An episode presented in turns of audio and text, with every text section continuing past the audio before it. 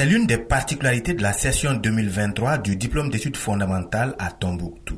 À l'école Yéa Al-Kaya, où les épreuves ont été officiellement lancées, on compte plus de filles que de garçons dans les salles. Un fait qui illustre bien le progrès en matière de scolarisation des filles dans la région.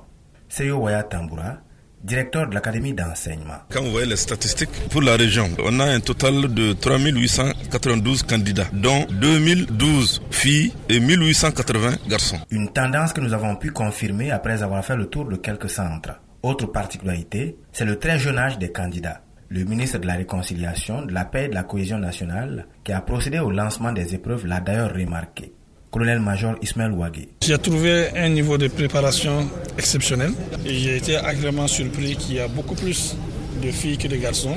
Et j'ai même vu dans une salle un petit garçon qui a 13 ans qui me paraît précoce. Et c'est quelque chose qu'il faut extrêmement encourager. Selon Mamadou Moufilia Maïga, le directeur du centre d'animation pédagogique de Tombouctou, des stratégies favorisant l'accès des filles à l'école ont été mises en place. Elles ont produit des résultats avec l'adhésion et l'accompagnement des communautés. Il y a beaucoup d'activités qu'on a mises en place pour euh, la scolarisation des filles depuis un certain temps. A commencer d'abord par la sensibilisation auprès des CGS, auprès des communautés, auprès des parents d'élèves pour que les filles au maximum partent à l'école. Et dans les CAP également, il y a un conseiller qui est chargé de la scolarisation des filles. Des efforts qui doivent cependant se poursuivre afin de réaliser l'objectif numéro 4 des objectifs de développement durable à savoir assurer l'accès de tous à une éducation de qualité sur un pied d'égalité.